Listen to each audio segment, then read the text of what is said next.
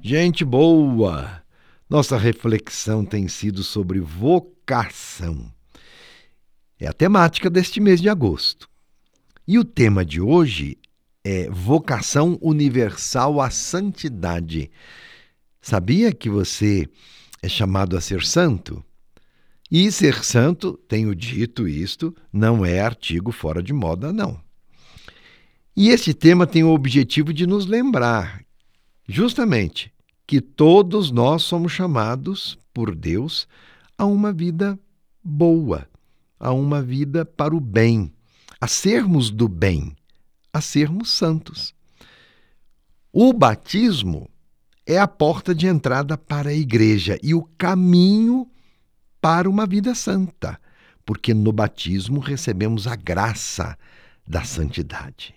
Porque a santidade não é fruto dos nossos méritos, mas é presente de Deus que nós correspondemos. De que forma podemos responder a Deus em nossa vocação à santidade? Por exemplo, na condição de pais e mães de família, de sermos jovens, vivermos a nossa juventude ou do tempo nosso de infância. Sim, as crianças também são chamadas à santidade. Na vida consagrada e religiosa, aqueles que escolhem este caminho, nos ministérios ordenados.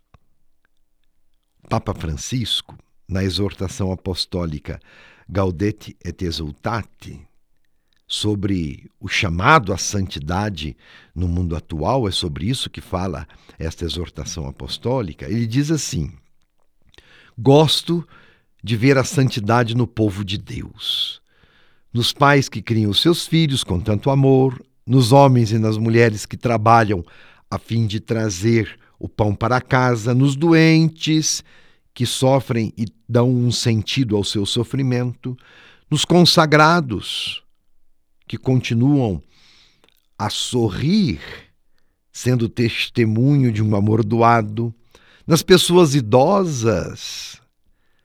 A santidade não é privilégio de alguns ou de grupos específicos, diz o Papa. Muitas vezes somos tentados a pensar que a santidade esteja reservada apenas àqueles que têm a possibilidade de se afastar, por exemplo, das ocupações comuns do dia a dia e se dedicarem muito tempo à oração. Mas não é assim, não. O batismo nos inicia no propósito de responder ao chamado de Deus numa vida santa e podemos viver a santidade no cotidiano de nossas vidas, nos nossos relacionamentos, no testemunho que devemos dar e em tudo que fazemos de bom e de bem para o outro. Olha aí o caminho da santidade. É o próprio Deus que nos chama. Embora, é verdade, algumas vezes nos esquivamos em aceitar e chegamos mesmo a pensar que a santidade é coisa do passado e que hoje já não interessa mais essa vocação. Ser santo é ser do bem. Então você não pode ser santo. A vida cristã é um constante convite para a santidade. Os diversos carismas e ministérios na igreja devem convergir nesse sentido para uma unidade centrada no bem comum. Na unidade para a vida de todos. A unidade dos cristãos deve se centrar no testemunho e, sobretudo, na abertura para a dimensão missionária do ser cristão. Tornar Deus conhecido fazer com que o seu amor seja experienciado, porque eu conheci a Deus e fiz a experiência do seu amor, vou querer que outros também o conheçam e sejam por ele amados e sintam o seu amor. Essa é a dimensão missionária do ser cristão. E existem diversos níveis de participação dos cristãos leigos na vida da igreja. E a colegialidade, a união de esforços diz respeito ao protagonismo e à corresponsabilidade na missão, junto com o Papa, os bispos, os padres, os ministros. Olha aí, é assim que, como igreja, vamos vivendo a dimensão da nossa santificação no mundo. O normal, então, querido ouvinte, é ser santo. Esse é o caminho de todo o ser humano, em especial de todo cristão. É anormal não querer ser santo. Havia você já pensado nisso? É anormal não querer ser santo. Diz ainda o Papa Francisco: a santidade é o rosto mais belo da pessoa e, por consequência, a santidade é o rosto mais belo da igreja. Mas, mesmo fora da Igreja Católica e em áreas muito diferentes do cristianismo, o Espírito de Deus suscita sinais de santidade que acabam por ajudar os próprios cristãos a serem santos. Portanto, a santidade não é um privilégio dos cristãos, não. O cristianismo é um caminho para a santificação, mas o Espírito Santo de Deus sopra onde e como quer e suscita a santidade também em outros meios. A santidade procede de Deus. Sim, dele, que criou o universo e a todos nós e nos ofereceu, ofereceu aos homens e às mulheres, o dom de participarem da sua natureza santa, da sua vida divina, apesar da nossa condição de pecadores.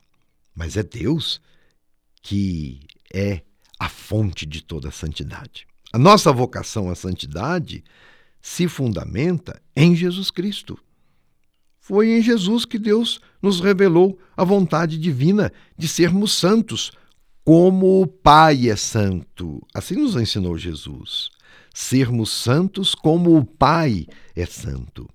E a missão da igreja como povo de Deus, congregado na unidade do Pai e do Filho e do Espírito Santo, faz resplandecer a face luminosa de Cristo sobre toda a terra e sinaliza então os caminhos da santidade. E somos, como cristãos, testemunhas desta luz. Muitas vezes fechamos-nos em nosso egoísmo, deixando de lado a justiça, a fraternidade, a solidariedade. Não somos construtores da paz, esses são caminhos fundamentais para a santidade. É preciso vencer esse natural egocentrismo. É assim que nós nos tornamos santos. A indiferença, a cultura do negacionismo da vida, a injustiça corrompem o projeto de Deus. Deus nos chama para viver a santidade no mundo, na caridade operosa, no amor para com o irmão, engana-se quem pensasse que a santidade é um voltar-se só para Deus, se esquecendo do irmão. Seria um grande engano. Que Cristo nos inspire a viver a santidade na missão e na construção do reino aqui e agora. É Ele que nos diz: buscai em primeiro lugar o reino de Deus e a sua justiça. Uma vocação muito especial é o de ser catequista, principalmente nos tempos atuais que necessitam de uma fé mais comprometida para o anúncio e o testemunho. Será o tema da nossa próxima reflexão. E se você porventura perdeu alguns dos programas, acesse aí os nossos podcasts no YouTube, no Facebook e vamos continuar refletindo e aprimorando o nosso conhecimento. E se quiser, envie também as suas dúvidas, as suas perguntas. Meu abraço e minha bênção.